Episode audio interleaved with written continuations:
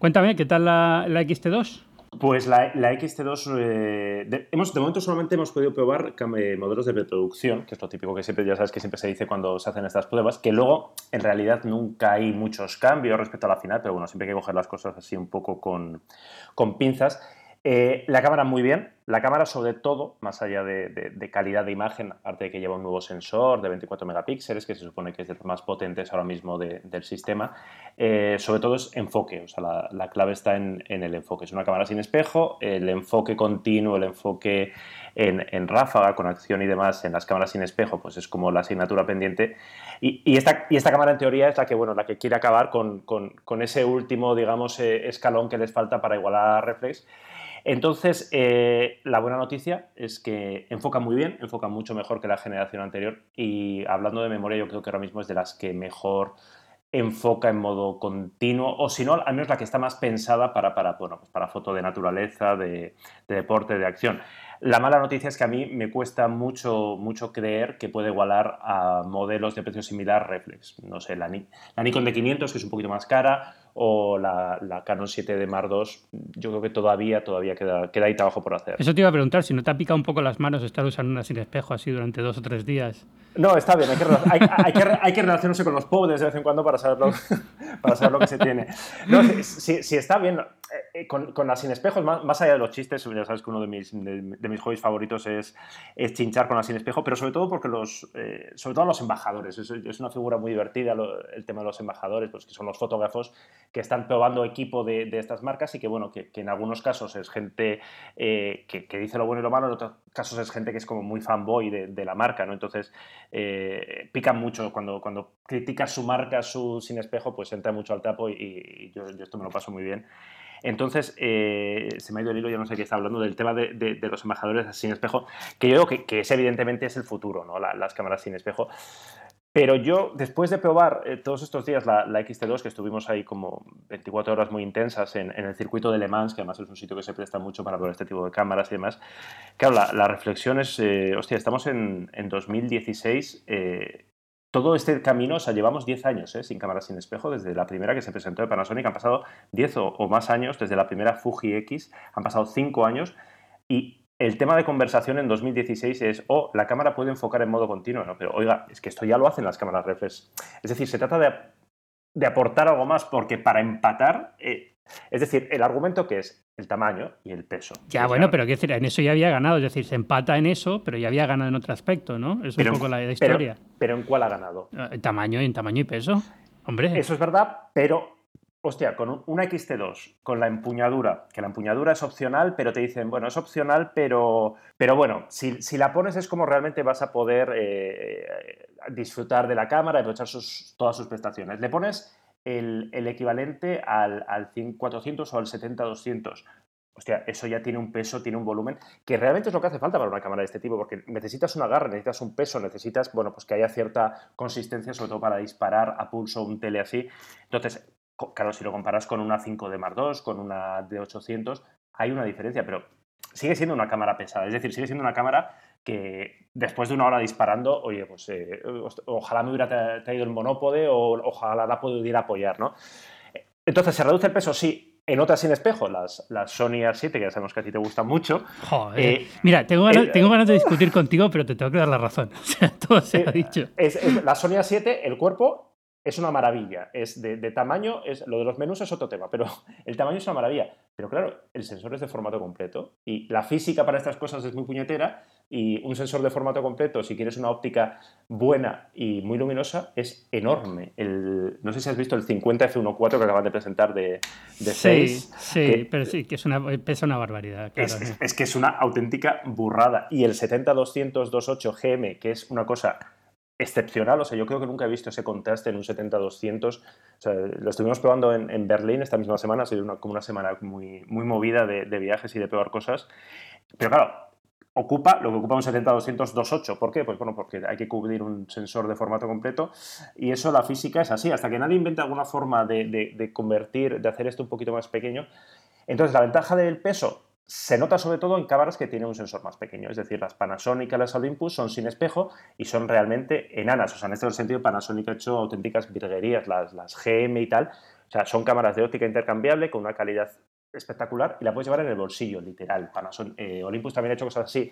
Pero claro, no es, es, por un lado, que no tienen espejo y por otro lado es que utilizan un sensor que es la mitad del tamaño de un sensor de formato completo, con lo cual las ópticas también pueden ser más pequeñitas. Entonces, el, sí, son más ligeras, pero bueno, tampoco, tampoco tiremos demasiados cohetes con el tema de eh, hemos perdido peso, hemos, hemos, ahora podemos ir muy ligeros.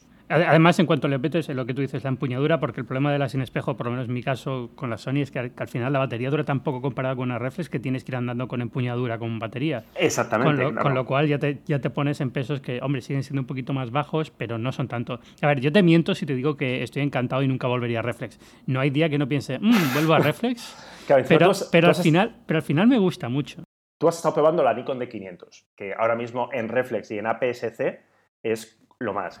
ya, pero tío, ¿cuánto cuesta una Nikon de 500? El cuerpo está en 2000 y pico ahora mismo, ¿eh? 2000. Entonces, claro, la XT2 con la empuñadura cuesta eso, 2000 euros. Eh, el sensor es muy parecido, pues una PSC de 24 megapíxeles, claro, pero es que el enfoque de la Nikon de 500 es una cosa espectacular. Entonces, quien hace deporte, quien, quien hace Fórmula 1 y está acostumbrado a esto, de, hecho, en el, circuito este en Le Mans estuve charlando con uno de los embajadores, con alguien que realmente trabaja con la Nikon D5, con la Nikon D500 y que aparte lleva unas semanas con la XT2. Y él lo que me decía es como con la XT2 tú salvas las fotos, es decir, tú, yo sé, que puedo ir con esta cámara y que salgo del circuito con las fotos, pero es una cámara que te, que te exige mucho, porque, bueno, porque tiene sus limitaciones. Entonces, la pregunta es cuántos fotógrafos profesionales, es decir, cuántos, no tú y yo que vamos a pegar una cámara o que vamos a hacer unas fotos, y si sale, sale, oye, y si vuelves, pues ya vuelves otro día. No, o sea, gente que va a cubrir un partido y que necesita la foto de Messi o de Cristiano o de quien sea y necesita en ese momento que está saltando, que está haciendo lo que sea. ¿Cuántos se van a, jugar a, hacer este cambio hasta que no tengan un 100% de seguridad de, que van a volver con la foto? Para los aficionados, para los usuarios avanzados, claro, claro que sí. O sea, la, que lo que ofrece ahora mismo una reflex que, que, no ofrezca una sin espejo es una cosa muy, muy limitada. Pero para los profesionales, que es un poco el, el, mensaje que está lanzando Sony, el mensaje que lanza también Fuji últimamente, yo creo que todavía algunos pueden tener sus reticencias. Igual no para hacer bodas, pero bueno, sobre todo para el tema del deporte. Y si lo de la batería que dices, claro, volviendo con la XT2, nos decía, no, es que tiene una autonomía de hasta mil disparos. Claro, nos han jodido con las tres baterías que puedes usar si vas con la empuñadura. Claro, con tres baterías, no, claro, si llevas una batería de coche, seguro que también dura mucho. Entonces, claro, son, son limitaciones, son cositas que, que, bueno, que, yo creo que, dentro de unos años ya se igualarán. Pero a día de hoy me parece curioso eso, que después de 10 años todavía estamos jugando de, hostia, a ver si empatan, ¿no? Bueno, más que, empatar, más que empatar se, se supone que deberían aportar cosas que luego que así nos metemos en temas muy técnicos, bueno, pues lo de poder utilizar eh, un adaptador y casi cualquier óptica de la, de la, historia, eso para mucha gente puede ser muy interesante. En tema de vídeo es muy interesante, pero para la mayoría de fotógrafos, no, no sé, no sé cuántos fotógrafos se van a comprar un Voigtlander F095 y con un adaptador lo van a usar en, en, la Sony A7. Hay sí, esos son para cuatro, cuatro como nosotros que nos gustan. Si los que somos, vamos a ver. Sí, voy a hacer una pausa y te voy a presentar, ¿vale? Eh, porque a gente que nos esté escuchando y esté un poco perdida, sí, esto es Binarios, el podcast de tecnología. Sí, este es el quinto episodio y estoy con, con Iker Morán, que en la influencosfera se conoce como Fotorari. Eh, y estamos hablando de foto, evidentemente, porque él es eh, editor de ¿Qué sabes de? La página de fotografía, además de fundador, además también, ¿no? No, no, yo, yo llegué, llegué y ya estaba fundada. Llevo ya, llevo ya muchos años, pero ya no fui yo de los que comenzó. Ya, ya estaba todo montado, entonces llegué yo y entonces todo, empezó a ir bueno, así Eso es como hay que llegar a los sitios, ya con todo hecho. Exactamente. lo más complicado hecho. Si no, si no te toca montar los muebles de Ikea y estas cosas, eso es y también de, La Gulateca, el blog de gastronomía, que ya hablaremos luego un poquito de esto. Pero estamos hablando de cámaras sin espejo y cámaras eh, reflex. Eh, para los que estén un poco perdidos, las cámaras sin espejo es eh, el futuro de la fotografía que a Iker no le gusta y las reflex son las cámaras pesadas que, todo el mundo conoce. Que usan los hombres de verdad. Que usan los hombres de verdad. Pero bueno, en general estamos hablando de cámaras que son para, para gente que le gusta la fotografía, porque hoy en día los que compran una cámara de fotos es porque le gusta la fotografía. Cualquier otra persona está sacando fotos con el móvil y se acabó. O sea, así de claro. Exactamente. O sea, quedamos cuatro pringados que estamos pagando dos mil y pico euros por una cámara y, lo mismo por cada óptica que compramos. ¿no? Y más ahora que, Leica ya, puedes comprarte un móvil de Leica y todo. O sea que imagínate. Calla, calla, calla, de, eso de esto hay que hablar también un día. no hay que hablar un día, hay que hablar ahora. Esto es la leche. Ah, el, móvil de Huawei, ¿no? Sí, sí, sí. Pues se podría hacer un capítulo, yo creo, de, de, de pifias de, de, marketing, de cosas de estas raras que las marcas hacen a veces y que nadie entiende. Bueno, no, supongo que la gente normal, que, que, tiene vidas normales y que no es tan frío como nosotros, sabe de qué hablamos. Bueno, Huawei tiene un, móvil que está muy bien y que tiene una cámara eh, firmada por Leica, en teoría medio desarrollada por Leica, y que está muy bien la cámara. Es decir, ¿no ¿es la mejor cámara del mundo ahora mismo en un móvil? No. Es la única cámara de Leica, sí, y bueno, pues eh, supongo que a ciertos usuarios esto les pone, ¿no? Poder decir que tiene una Leica. Yo creo que la mayoría de usuarios de Huawei en realidad no tendrán ni idea de que es Leica, les sonará como algo caro y tal, pero no me imagino yo tampoco el usuario de Huawei con el pero de la marca. Pasa en todos los móviles, es decir, al final, eh, cuando un móvil lleva óptica 6 o lleva óptica lo que sea, al, final no deja de ser un acuerdo de poner el logotipo a cambio de una, de una mínima, un mínimo control de calidad, pero no es que la óptica esté la fábrica de 6 vomitando ópticas de móvil todos los días, ni mucho menos. Pero en el caso de Leica, yo creo que esto es especialmente más grande porque Leica es como la marca de fotografía, ¿no? Entonces, esto unido a Huawei, que es una marca muy buena, pero bueno, no deja de ser una marca china de móviles, ¿no? Entonces, fue como la, noticia bomba, ¿no? Entonces ya claro, cuando se pilló que Huawei estaba colando o dando a entender, porque igual no lo hicieron de mala fe, es verdad, ¿no? Que unas fotos sacadas con una reflex, la 5 de Martes, estupenda, con esto, estaban sacadas con el móvil, pues fue como el cachondeo, porque aparte es que era absurdo, ¿no? Porque es como, bueno, si, el móvil ya hace fotos, de hecho el móvil saca unas fotos en blanco y negro espectaculares, eso es verdad, ¿eh? El mejor blanco y negro que puedes sacar con un móvil lo hace este. Entonces, bueno, estas cosas de marketing, bueno, pues como cuando a Nokia le pillaron, ¿no? Eh, Eso es, te iba, a, te iba, a, decir que si te acuerdas de cuando a Nokia le pillaron grabando con una cámara de reflex también un vídeo que se supone que era grabado con el móvil. El Lumia, no, sé qué Lumia era, que, llevaba estabilizador, ¿no? Entonces, para demostrar que llevaba estabilizador, les, les pillaron, claro, es que encima, si lo haces, que esto lo hará mucha gente, ¿no? Pues esto eh, lo hará muchas marcas, ya está ese juego de marketing y publicidad, coño, pero que no te pillen, o sea, que, que, si hay un espejo que no te vean ahí grabando con la cámara que vas con el, con el Steadicam o no sé qué llevaban con un tipo, es como que es, muy ridículo. Es completa, y además da igual, o sea, al final, si tú haces una buena foto, si tu móvil hace una buena foto, como en el caso de Huawei 9, aunque el, el Huawei este, creo, no sé si es el X9, no sé cómo se llamará, de P9, P9. no me acuerdo. Em, si hace una buena foto, aunque sea una foto de móvil y puedas ver que es una foto de móvil, si es una buena foto queda espectacular. Las de iPhone son fotos de móviles y tú haces el zoom en la foto y ves que es una foto de móvil, pero están bien hechas porque tienen a un fotógrafo muy bueno haciendo 50.000 fotos hasta que sacan las 10 que pueden presentar como mira la nueva cámara del iPhone. Uh, haz eso y ya está, no hace falta estar... Eh, puede haberse colado por miles de razones. Yo entiendo los procesos que van dentro del equipo de marketing pueden tener miles de coladeros para este tipo de problemas, ¿no? Pero, pero vamos, no deja de ser divertido. Pero, ¿cuánta gente te ha preguntado a ti o, sea, o te ha insinuado en plan que los carteles estos, los publicitarios del iPhone, sabes, que las vallas publicitarias enormes, que es mentira que está sacado con una cámara? Cantidad de gente de plan, sí, seguro que Apple hace lo mismo. Que es como, no, amigos, o sea, esto está sacado con un iPhone, si tú te acercas, como dices tú, es evidente, esto está pensado para verlo a 50, 100 metros. Si te acercas, ves píxeles. Lo ves. Y, no solamente eso, sino que está, está, impreso en un cartón que le quita resolución, es decir, en, en, formatos publicitarios que cuando te acercas puedes ver los, los puntos de imprenta. Es decir, no es, no es un una foto impresa en 5 metros por 5 metros, es una foto impresa en, papel publicitario que no tiene calidad casi ninguna. ¿no? Es que no, tendría ningún sentido aparte. imagínate que se, que se pillara que Apple realmente ha hecho esas fotos con unas cámaras. Es que sería, sería como un escándalo. Sería absurdo, es que no tendría ningún sentido porque pretende demostrar justo lo contrario, ¿no? De, oye, que no necesitas cámara para hacer una foto buena ni una foto incluso impresa a mil por mil. O sea que pero bueno, son cosas de estas que nos alegan la semana, ¿no? Y nos, ponen el chiste en bandeja que, que, se agradece, ¿no? Porque a veces el sector este de la fotografía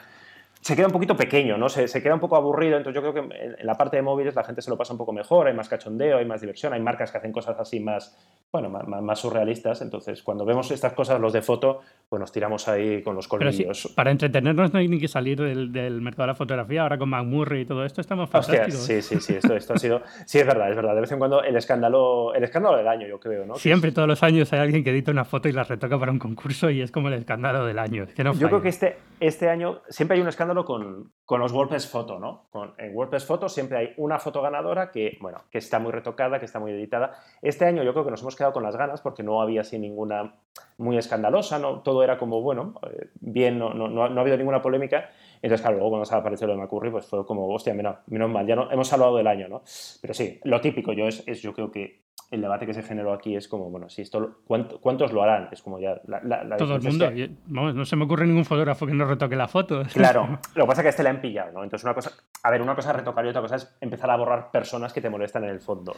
Bueno, y, algunas de estaban especialmente... Eh, era especialmente sangrante el tema, sí, Sí, sí, sí, Pero fíjate, yo por ejemplo he notado, he notado que últimamente las fotos, eh, muchísimas fotos de prensa que nos están llegando ahora por AP y por todos, por gente, Reuters, gente que hace fotografía de, de prensa de actualidad, una cantidad de, HDR, por ejemplo, pero brutal, alucinante, alucinante. Ahora ves las fotos de manifestaciones en las calles, de escenarios de guerra y es todo HDR puro y duro. Yo esto, yo esto a veces lo comento, yo, yo, esto le llamo así, en plan, ya sabes que los, influencers ponemos nombres a las cosas porque tenemos así, vemos las tendencias venir, ¿no? El efecto Instagram, yo creo que la gente se ha acostumbrado tanto a ver las fotos pasadísimas, reventadas de contraste, de saturación, de todo, que si tú ahora una foto la metes en el periódico, la metes en la web online, lo que sea, normal, tal como sale de cámara, la gente pasaría de largo, es decir, no le llamaría la atención. Nos hemos acostumbrado tanto a ese... Es decir, la foto tiene que ser espectacular, tiene que golpearte, ¿no? ¿Por qué? Porque si no haces, no haces ni puñetero caso. Tú, si tú pasas por el timeline de Instagram, ¿en cuál te detienes? Bueno, pues en la que tiene o, comida, por supuesto, o gatitos, o que tiene un color, o que, o que hay tetas, o que hay algo, ¿no? Hay algo que te llama la atención. Bueno, pues si esto lo trasladas a prensa, yo creo que, los mismos fotógrafos también se han acostumbrado a, bueno, pues a tener que hacer ahí el, llamarte la atención y eso se consigue, pues eso, con, con, HDR a lo bestia, con contrastes a lo bestia, con saturación, bueno, pues eh, con viñeteado de las esquinas, bueno, pues un poco, jugar un poco a los filtros de Instagram, aunque no estés en Instagram. Ya, sí, al final, pero también es verdad que es simplemente un lenguaje estético, te acostumbras a que tiene que ser así y es muy difícil salir de ahí, porque incluso tú mismo las ves las fotos, cuando yo hago fotos ahora, eh, las pongo en el ordenador y no le añado un viñeteado o no le añado un poquito de algo o no le resalto algo, me parecen muy planas y muy poco, un poco simpáticas. Entonces es una cuestión de acostumbrarte. Imagino que, que como todo irá por, por modo y dentro de cinco años estaremos haciéndolas tal cual salen de la cámara y sin retocar y sin no sé qué, ¿no? Pero bueno. Claro. Si tú ves ahora las fotos, esto es una. El, ahora se habla un poco de, de, la manía con el enfoque que tenemos, ¿no? Si tú ves las fotos de hace. No tanto, ¿eh? 20 años, eh, aparte de que todas tienen un, un, gano enorme, es decir, el equivalente al ruido en, película, eh, el enfoque era entre justito e inexistente en muchas de ellas. Y, y, nadie, o sea, es decir, esas pieles ahí ultra enfocadas con un nivel de detalle espectacular, no, no existía hace 20 años. O igual existía en alguien que tenía, o sea, bueno, que hacía unas fotos eh, con gran formato, que hacía algún tipo de, yo qué sé, si te das a las fotos de Avedon, pues igual ahí sí que hay ese nivel de detalle, ¿no? Pero en general no existía y nada, bueno, a todo el mundo le parecía normal. Tú ahora pones una foto, eh, bueno, pues así y es como te llama mucho la atención, ¿no? La, foto que ha ganado WordPress Photo, que es oscura en blanco y negro, medio movida, con un enfoque muy justo de, unos refugiados cruzando, eh, cruzando la frontera con un bebé. Esa foto ahora mismo es, es, llama la atención, ¿no? ¿Por qué? Porque estamos acostumbrados al ultra detalle, a la ultra nitidez, a todo ahí, eh, eso, las pieles ahí, el efecto Dagan que se, que se llamaba, que también estuvo muy de moda. O sea que bueno, sí, lo que dices tú, son, son un poco modas estéticas. Otra cosa que viene es salvación de la sin espejo, no hay problema. Si no enfocas rápido, no pasa nada, puedes ganar el WordPress Photo igualmente. Exactamente, mira. mira, de la sin espejo, volvemos a la sin espejo, una de las ventajas que normalmente no se habla, pero es verdad, con las reflex hay el, problema de, los ajustes, de, todo el mundo que tiene una reflex, sobre todo de últimas generación, de formato completo, con un nivel de detalle muy alto, muchas ópticas verá, habrá comprobado que tiene eh, que enfoca un poquito delante o un poquito detrás. Bueno, ¿por qué? Por, desajustes del enfoque. Entonces, lo típico cuando te comprabas una, una reflex con una óptica buena, es decir, aquella que ibas a poner la lupa y querías que estuviera al 100%, pues era hacer lo que se llama los microajustes de enfoque. Bueno, esto con las cámaras sin espejo no pasa porque como no hay un espejo, no hay, no hay, no hay un sensor aparte para el enfoque, entonces, esto es una de las cosas que, por ejemplo, normalmente no se hacen caso y que a mucha gente sí, sí, sí puede ser una ventaja. Es decir, tienes que olvidarte de los problemas de post-focus, pre-focus, no sé qué. Bueno, es un detallito muy también para muy frikis, para gente que, que está ahí contando, contando píxeles, no al 100% buscando el detalle, pero mira, es una, una ventajilla que, que, puede ser interesante. Bueno, ¿qué le pides al, a la cámara del iPhone de este año? ¿Qué le pedimos? ¿La cámara o las cámaras? ¿Qué? Porque esto, según, según, según el rumor de la semana, ahora lo, último es que estamos en una cámara otra vez, ¿no? Hemos vuelto a una cámara. Bueno, no, estamos en el mismo de siempre. Lo que pasa es que el, el, pequeño, el pequeño, entre comillas, porque al final es el mediano, ¿no? Pero el, pequeño va a tener una cámara, el grande se supone que va a estar disponible en dos modelos, uno con dos y una con una. Pero ya no sé, ¿eh? lo mismo ahora que ha salido la foto que se está dando vueltas por ahí de un sensor más grande, que, no, que yo imagino que el sensor es igual, lo que es más grande es la lente Em, pues, eh, pues no sé, no sé qué, a lo mejor tiene dos cámaras ahí metidas y va a ser la sorpresa del, del, anuncio, ¿no? Yo soy, sigo esperanzado porque yo de verdad, si puedo quedarme en el pequeño, me quedo en el pequeño. Pero bueno, ya es la tercera vez que nombro esto en el podcast, van a pensar que, que, me estoy tomando este podcast para pedirle cosas a Apple. no sí, ¿no? Lo que venga vendrá. Yo, yo, también soy del pequeño, yo también me, me quedo con el pequeño por una cuestión de, de, comodidad. Yo a los móviles le pido lo que siempre, no sé si te acordarás, a las cámaras compactas ha, ha costado como, no sé, 15 años que nos hagan caso. Las cámaras compactas también, los móviles reproducen un poco eh, la, línea cronológica de las cámaras compactas. Eh, aquí no hay la histeria del zoom, porque no hay zoom. Supongo que en algún momento ese será el paso, ¿no? Ofrecer un pequeñito zoom para, bueno, pues para, por si alguien no se compraba toda, o sea, se seguía comprando una cámara compacta por el zoom, pues para que deje de hacerlo. Eh, mi, gran sueño de los móviles es que se dejen de rollos de dobles cámaras, de HDR, de doble flash y que pongan un sensor más grande, si es tan sencillo como eso. Es decir, sensor más grande igual más calidad. Punto. O sea, no es tan En las cámaras compactas ha costado mucho y de hecho los móviles están usando los sensores que usaban las que siguen usando las compactas más sencillas y que hace unos años usaban todas las compactas. Costará mucho meter un sensor de una pulgada en un móvil, ¿no? Es decir, bueno, ya, ya existía una cosa, Panasonic sacó algo parecido, nadie le hizo mucho caso, como cámara. pero, claro, porque estás hablando ya de cámaras que son teléfonos, de teléfonos que son cámaras. Una vez, una vez metes un sensor de una pulgada, ¿cómo haces la óptica para que llegue el recorrido? ¿no? Es complicado. no hace falta que nos vayamos a una, pulgada. Si ahora con, con sensores de, de 1, 2, 33, que es lo que se usa un poquito más pequeño, hostia, que dan unos resultados muy decentes. Mira, el, el Galaxy S7 eh, da unos niveles de calidad muy, muy decentes con un sensor muy pequeño. ¿no? Pues a poco que le metan un sensor un poquito más grande con un procesamiento de imagen bueno, eh, es que, no sé, la doble óptica, pues vale, pues muy bien, pues muy bonito y puedes jugar con la profundidad de campo, pero es que para desenfocar, pero es que yo creo que todas estas cosas en realidad luego la gente ¿Cuánta gente usa estas cosas? Bueno, la doble óptica la puedes usar para, hacer diferente angular, ¿eh? También. Sí, eso, eso el, ahora mismo no me acuerdo, no había uno que lo hacía. El, LG, LG, el, LG, g 5 tiene dos, pero no lo tiene como el Huawei, sino lo que hace es, eh,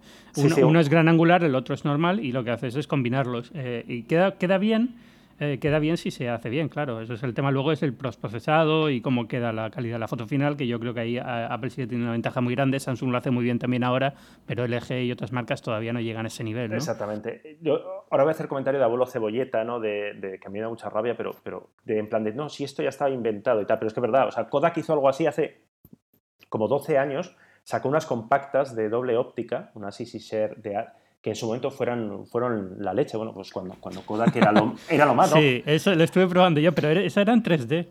Eh, no, no, no, no, eso era Fuji. Fuji sacó una ah. cámara 3D también. No, y Kodak, Kodak también, creo recordar. ¿eh? Yo creo que probé alguna Kodak en su momento para Ariadna con, con doble con doble Sí, sí, pero, pero no era para hacer, todavía no había vuelto la moda del 3D.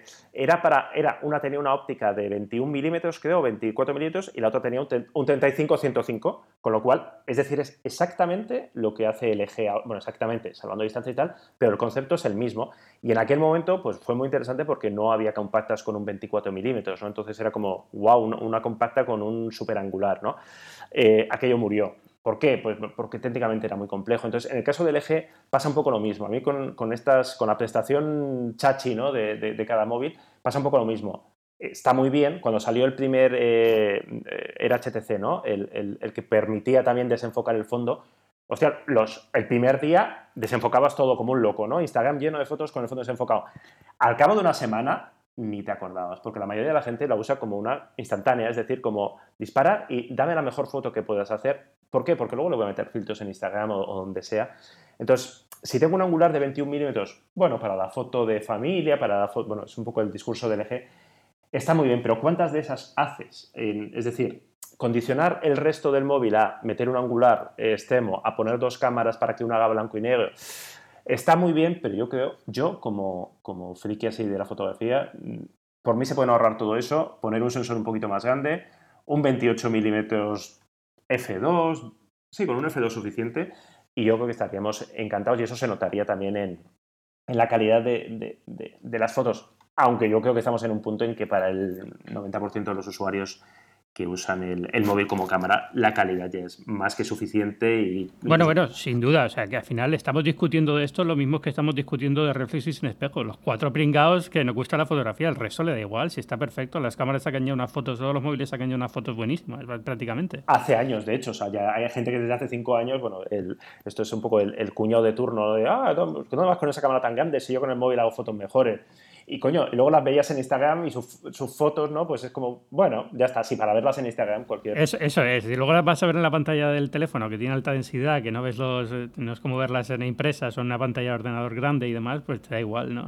Esto para chulo, los de Bilbao, que, que hacemos fotos, pues eso, con, con la Sony A7R2 más el 72 es decir, 6.000 eurazos largos de equipo y luego metemos la foto en Instagram y le ponemos un filtro. Bueno, los, de, los, de, los de Bilbao somos así, pero yo entiendo que, el resto de la humanidad no, no se mueve. No, no digas a 7R2 que me entran los sudores. Ay, qué, buena cámara, ¿eh? qué buena cámara. Pero cállate, cállate. Qué jodida de utilizar, ¿eh? O sea, es muy exigente porque... menús. no, no, aparte de los menús, es que es, el nivel de detalle es tan alto que como no le pongas una óptica muy buena, como el pulso, yo con estas cámaras directamente es que pongo velocidad mínima de disparo de 100 para arriba casi, por, porque es que al mínima trepidación del disparo, luego si la ves al 100%, ¿eh? se nota. Si la ves al 100%, Pero, ojo, si te deja la cámara, porque yo la 7 no puedo poner velocidad mínima. De puedes ponerla en modo, en modo de velocidad, pero, no puedes ponerlo como el ISO de mínimo, que sería, sería ideal para ese tipo de cámaras. Son cosas de estas que Sony es como Sony, amigos. O sea, estos menús hay que cuidarlos un poquito y tenéis, alguien, alguien, alguno de estos maravillosos ingenios que tenéis, eh, que, le guste la fotografía y que escuche un poco a los fotógrafos, ¿no? Porque esto, todas las cámaras, todas las marcas, es como, hemos hecho la, la cámara pensando en los fotógrafos como ya, sí, se, nota, es que es muy fácil.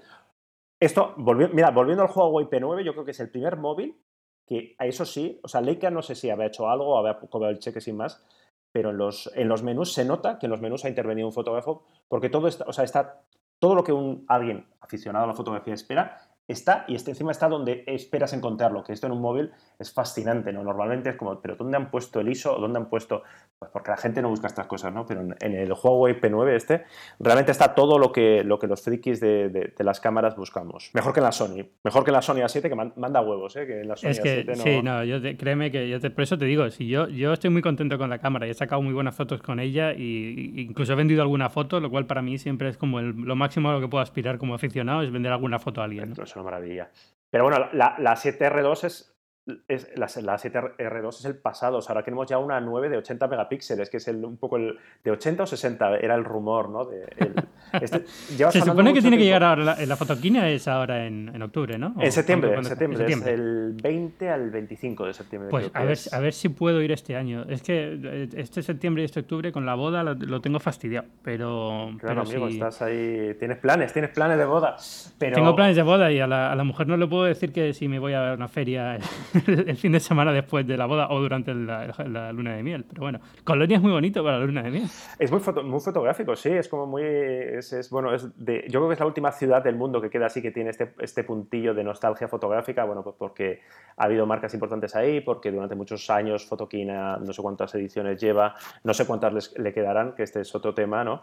Pero bueno, es la, yo creo que es la última ciudad así que con, con este espíritu fotográfico. Y habrá novedades interesantes, bueno, no Sony, no sé si ¿Qué esperas? Eh, ¿qué, se espera? Bueno, pues espera una 5 de Mark IV con, con vídeo 4K de una puñetera vez. Eh, bueno, que esto pues, podría llegar en agosto. Eh, Canon es muy de fastidiar el mes de agosto a, los que intentamos hacer vacaciones. se espera mm, Fuji, se espera un formato medio de Fuji, que eso yo creo que será la gran noticia. Yo supongo que, se, se, anunciará el desarrollo.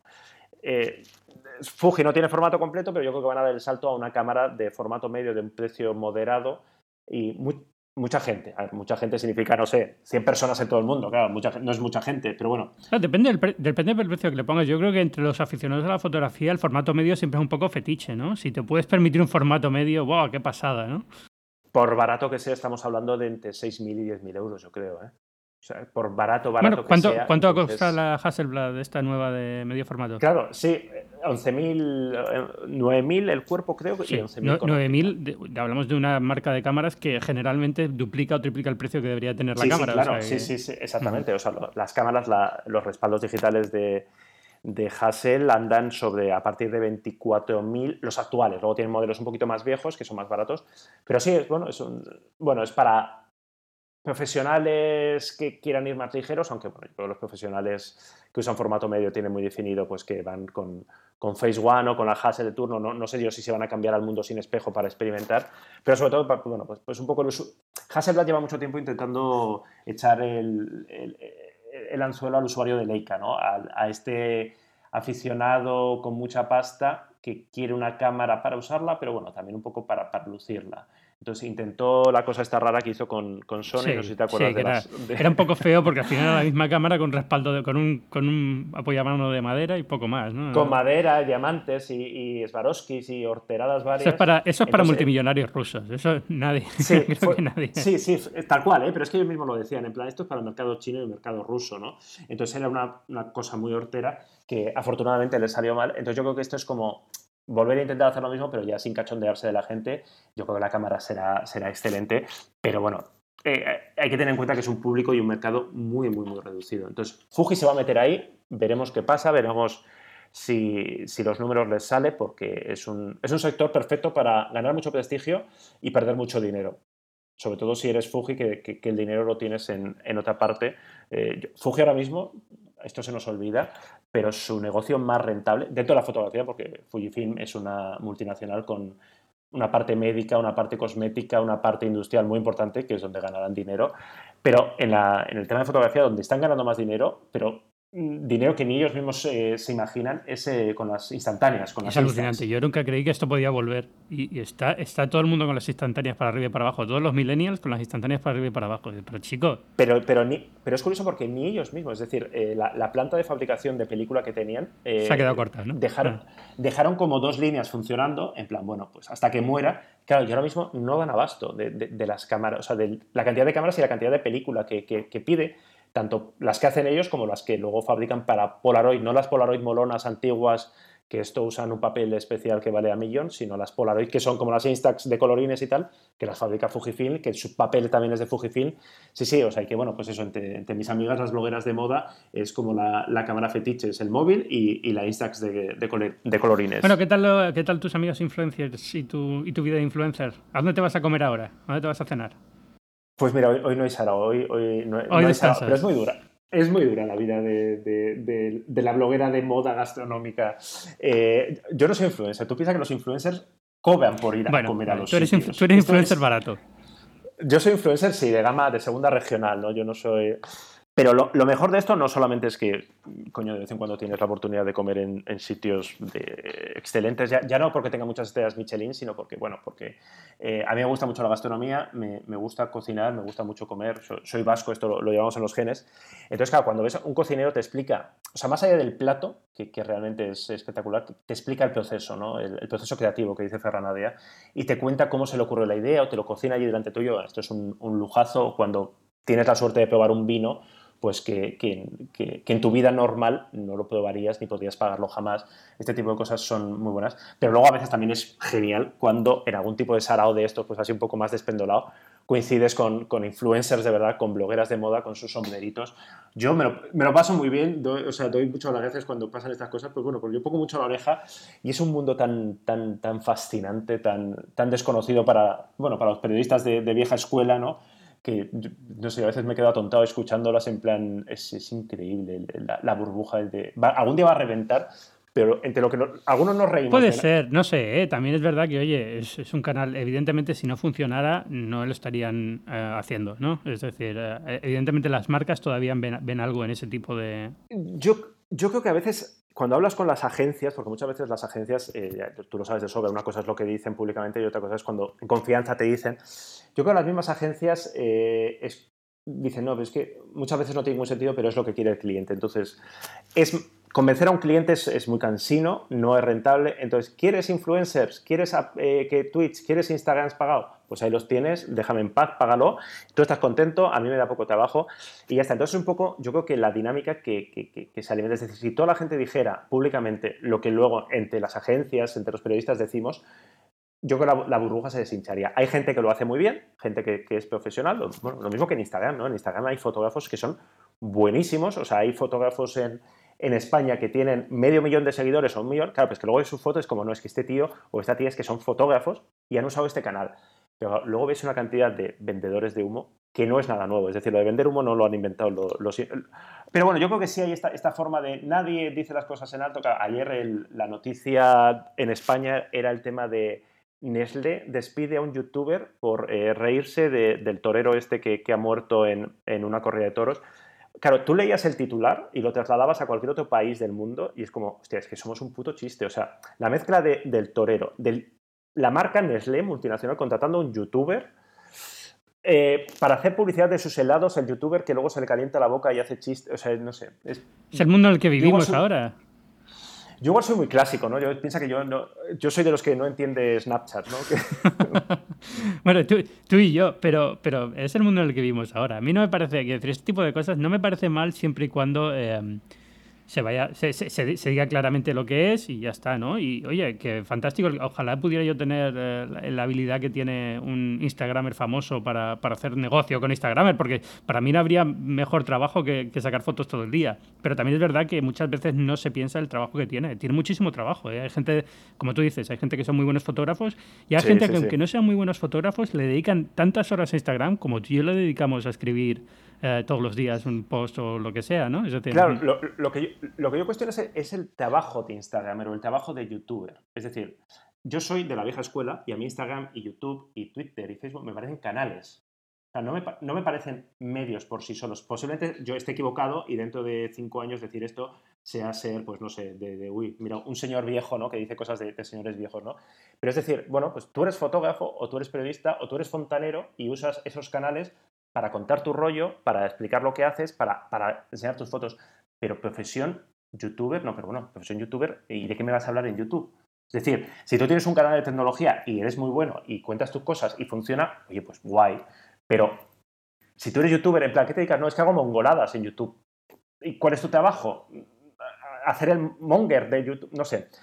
Supongo que es una cuestión generacional, ¿eh? que es una cuestión que, que, a mí se me escapa. Entonces, bueno, supongo que yo no soy su audiencia potencial y, por eso, bueno, pues como, como me pasa con Snapchat, ¿no? No, le acabas de coger el punto. Que luego hay gente de, nuestra generación de treinta y tantos, ¿no? Que están ahí con una ilusión de la hostia en Snapchat que, que luego el otro día una, una amiga que, está muy metida en, en, Snapchat y decía en plan, yo seguro que hago cosas en Snapchat que mis padres hacen en Twitter, ¿no? Y que cuando nosotros lo vemos en Twitter nos hace gracia, ¿no? La gente mayor de que se retuitea él mismo, se pone me gustas, tal, y como, ay, mira, pues seguro que, que, la gente de nuestra generación que está en Snapchat, pues seguro que hace cositas de estas que estarán los chavales, la chavalada, ¿no? Descojonándose de nosotros de, mira qué majos estos señores mayores, ¿no? Mientras cazan, mientras cazan Pokémon. Yo, yo estoy fascinado con los Pokémon, ¿eh? O sea, con... ¿Cuántos has cazado ya? estoy tentado, estoy tentado de, de, de, de, no sé, desarrollar una cámara que tenga el Pokémon integrado. Estas fiebres a mí me fascinan, ¿eh? De, repente en dos semanas es como el, el, el hype, ¿no? De, hostia. Y yo siempre pienso en las reacciones de los blogs, de, da igual lo que sea, en plan, ¿cuál es el tema? Pokémon saca algo de Pokémon. Eso, es lo que a mí me ha cansado más esta semana. Es decir, a mí no me importa, es un fenómeno como cualquier otro, está muy bien. Lo mismo acaba funcionando a largo plazo, yo creo que no, que es una moda. Pero lo que me cabrea es cuando ya se intenta meter en cualquier posible conversación para cualquier tema. O sea, cuando empieza a ver los artículos de lecciones de Pokémon Go para periodistas, es que me, subo por las paredes. No puedo, pero ¿qué dices? que, parece un chiste, pero yo ese titular me parece. Sí, no, no, no, te, lo he inventado. Estoy hablando de un caso concreto. Lecciones de Pokémon Go para periodistas pero bueno. A mí me dan ganas de, sacar en la bulateca un ¿qué comen los Pokémon o algo así? Bueno, pues ya está, como lo que buscamos es el clic, ¿no? Posicionarte. Pues, pues eso es, tío, que tú empezabas ya a pensar en lecciones de Pokémon Go para cocineros. O sea, así de claro. O, de, o de los que come como un entrenador Pokémon o alguna mierda así. Bueno, esto es, es BadFit, ¿no? El, efecto BadFit que, que, ha hecho mucho daño y que todos estamos ahí a la, a la caza del, del click, ¿no? De, bueno, pues ya está. De, pero es que tampoco, tampoco hay otro ya, no solamente, ya no solamente el click, lo, para mí es pernicioso no es, no es el click, eh, no es la persona que te hace un eh, comparativa de las 10 princesas Disney según el Pokémon que te gusta, ¿vale? Eso, eso mira, es, el contenido que es, si no quieres entrar, no entras. Es cuando intentas eh, aprovechar este tipo de cosas para hacer contenido más serio. Es decir, este artículo no era una coña, el de los periodistas. Era alguien intentando aprovechar el fenómeno para contar algo, pero dices esto, esto no tiene el nivel intelectual que tú quieres darle. O sea, relájalo. O sea, si tú quieres hacer lecciones para periodistas de realidad aumentada, hazlo, aunque no hay mucho que contar. Pero bueno, pero tratar de, encajonarlo de Pokémon como, como, si fuera con una arma de zapato de estas, hacia la fuerza, ¿no? Queda, queda, fatal, ¿eh? queda muy desesperado, ¿no? Queda muy de soy gurú, pero tengo que inventarme algo porque no se me ocurre nada, ¿no? Entonces es un poco lo que me preocupa. Pero bueno, es, es, donde, una, semana. Una semana, dos semanas. No sé, ¿eh? yo veo. Hasta la siguiente. Eh, es que no lo sé, porque eh, como están con el lanzamiento escalonado, ha llegado a España esta semana, ¿no? Aquí he estado, lleva una semana ya. Y ahora Asia la semana que viene, y entonces ya tienes tres semanas. Y ya tienes. Y luego hay una. quiero decir, es un juego que para alguna parte de la población, no todo el mundo que está jugando ahora va a seguir jugando, pero probablemente una parte importante sí, ¿no? entonces, no sé, no sé. Lo mismo funciona y acaba funcionando muy bien, lo mismo no pero es interesante como fenómeno, pero yo creo que ya está contado todo lo que hay que contar. Hay que dejar de escribir artículos de Pokémon Go porque ya está contado todo lo que hay que contar. O sea, que igual es el tema del verano. ¿Tú crees que igual se alarga así, en plan como tema veraniego? Es que no tenemos. Es verano, no hay nada más que contar. Ese, es un poco el problema. Es la suerte que ha tenido. No la suerte, es inteligente, ¿no? Por parte de, Pokémon Company. Pero es, eh, es que si lo lanzas ahora, los niños, los niños no están en clase, tienen que salir a jugar. Y encima no hay nada que contar. Los generalistas han hecho temas. Sí, sí, bueno. O sea, desde el primer día. ¿Y en la tele? Antena 3 ha hecho. Porque estos son mis, son mis piezas favoritas cuando sale Antena 3. No lo, ya no te puedo decir porque yo Antena 3 no. Aquí, aquí, aquí me viene complicado verlo. Hombre, puedo, verlo por la, verlo por la web, pero no, no, lo, no lo suelo bueno, tema, de verano, mira, te digo, el tema de verano de, gastronómico, para saltar un poco, el año pasado fue, eh, que en realidad es un tema, fíjate, más viejo, que es los clavazos veraniegos que llamamos en la gulateca. Pusimos la etiqueta clavazos y funcionó muy bien. Es decir, cuando vas a una, a una terraza y te sueltan un ostión de una caña 4 euros, cosas de estas. Entonces, el año, el año pasado en España se lió muy gorda por un ticket en, en, Formentera de una, una, cena que subió como a en un chiringuito a 300 y pico euros. Y estuvimos en la biblioteca buscando los clavazos veraniegos, oye, y la gente respondió muy bien, salió en la tele tal. Y, y este año lo lanzamos mañana la búsqueda del clavazo veraniego, así que tu misión es buscarnos algún clavazo en Nueva York, que supongo que eso es, bastante Esto fácil. Esto es lo que la gente que nos escucha no sabe. Para que tú vengas aquí al podcast he tenido que vender mi arma al diablo y prometerte, prometerte que te escribiría en la gulateca, que de verdad que lo voy a hacer. ¿Sabes qué me cuesta? Eres, Eres nuestro corresponsal. Soy vuestro corresponsal, pero me cuesta. Mira tú que para escribir de gastronomía, una ciudad mejor que Nueva York no debe haber, pero es que me cuesta mucho, me cuesta mucho. si está lleno de temazos, o sea, Nueva York, imagínate, o sea, es que no sé, para mí cualquier cosa. Pero si llevo dos años tratando de lanzar el blog mío de cócteles y no hay forma, y tengo el dominio comprado y tengo todo, es sentarme y escribir, pero es que de verdad que me cuesta un horror conseguir el tiempo y darle, y darle la seriedad. Y sobre todo, que no darle, a lo mejor para un post no hay problema, pero me cuesta decir, venga, a partir de ahora tiene que ser, no puedo dejarlo ir, tiene que ser seguro cada semana o cada, cada tres días o lo que sea.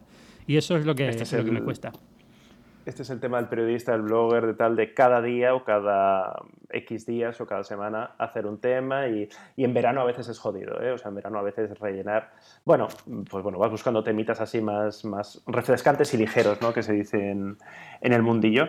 Pero bueno, tú ya tienes misión, ¿eh? Quiero tickets eh, desorbitados en, en Pero Nueva York. además aquí todo es carísimo, o sea, que si, lo que quieres es asustarte, asustarte es sencillísimo. No, no es veraniego. A mí tampoco me parece tan caro, ¿eh? Nueva York, eh, hace, tiempo que no voy, ¿eh? Tengo muchas ganas de ir, pero hace tiempo que no voy. Y, a ver, es una ciudad que si quieres comer barato, puedes comer barato. Hay, hay muy, buen, muy buena calidad de comida en los sitios más baratos, porque como es el sitio donde todo el mundo viene, que quiere ser cocinero, viene, incluso el restaurante más barato tiene un acceso a chefs que son muy buenos, ¿vale?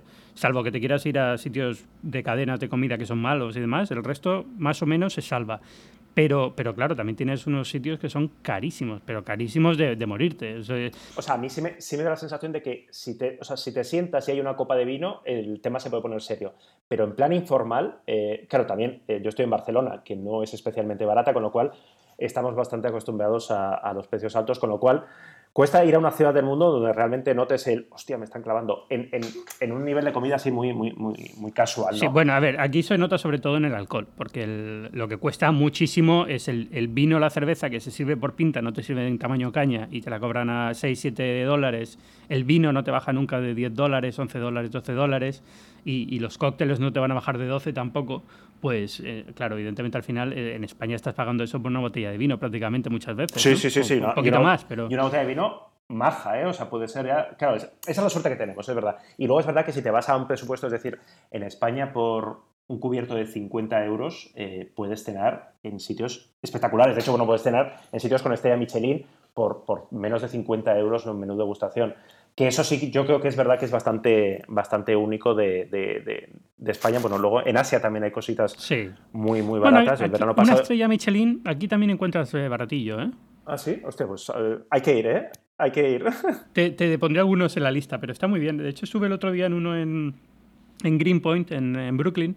Eh, es un chef que ha estado trabajando en, estuvo trabajando en Noma, eh, y, se ha venido aquí y tiene, hace un maridaje exclusivo con cervezas. Y tengo pendiente publicar la entrevista, saqué un par de fotos. Está, está muy bien, ¿eh? la verdad es que la, es comida así como muy parecida a la que harían en Noma, de de búsqueda de, los eh, ingredientes naturales, de, en bosque, sobre todo, de la, de la, época del año en el que sea y tal. Y ahora está, está muy experimentando con olla a presión, porque es lo que ahora se ha puesto de moda aquí en Estados Unidos, cocinar con olla a presión, ya ves tú. ¿Ah, sí? Y sí, por alguna razón ahora es como lo último. Esto es un temazo, esto es un temazo, ¿eh? ¿eh? igual, que, igual que en su momento fue el subir, ahora es el, el la olla a presión. Y entonces está todo el mundo intentando extraer sabores con la olla presión y no sé qué. Y es lo que está como, igual que en España fue durante mucho tiempo la, eh, la crío, lo que sea, la esferificación. Sí, sí, sí, sí, Se, ponen, se ponen técnicas de moda y como se, es decir, los cocineros al final se conocen y hablan entre ellos.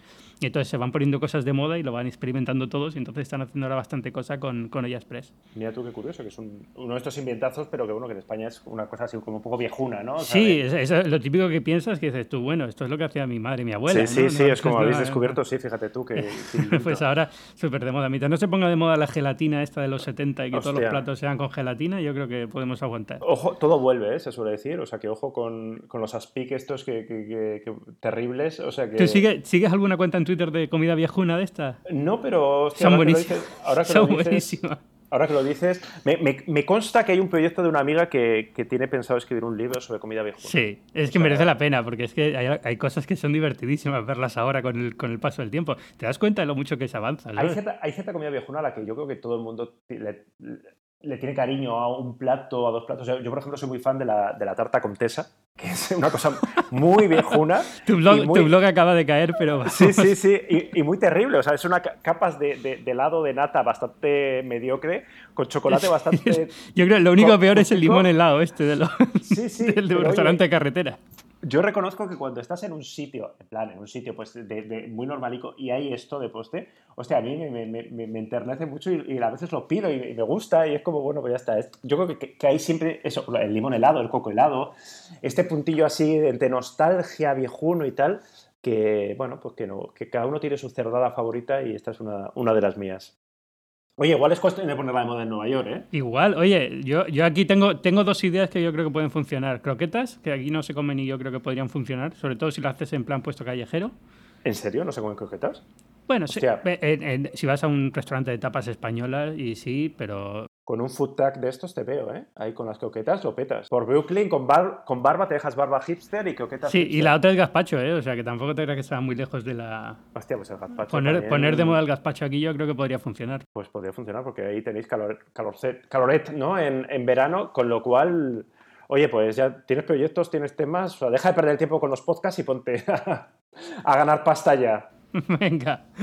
Oye, eh, Iker Morán, eh, muchas gracias. ¿Dónde te pueden contar la gente? Eh, hemos dicho antes Fotolari en Twitter. En Instagram también. En... Fotolari PHO. Exactamente. Yo siempre digo como los, como los escolaris vascos, pero en vez de partir cámaras, parto. Perdón, en vez de partir troncos, parto cámaras, o sea, escrito así foto con PHO.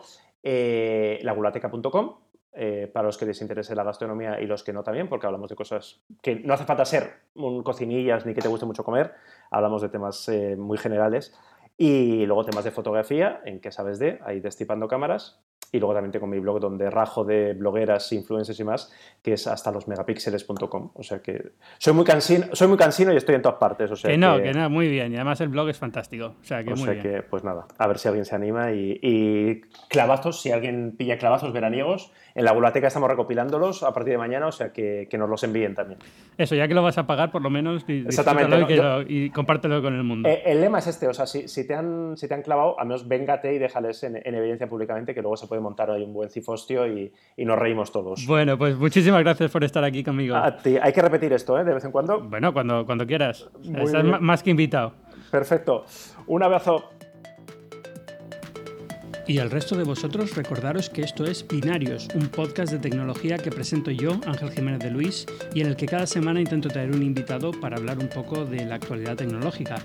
Podéis leerme en las páginas del mundo y la mejor forma de contactar conmigo es a través de Twitter, soy arroba Ángel Jiménez. Binarios es un podcast que forma parte de Cuonda, una comunidad de podcasts en español. Si te gustan los podcasts o tienes un podcast, puedes aprender más sobre la labor de Cuonda en www.cuonda.com.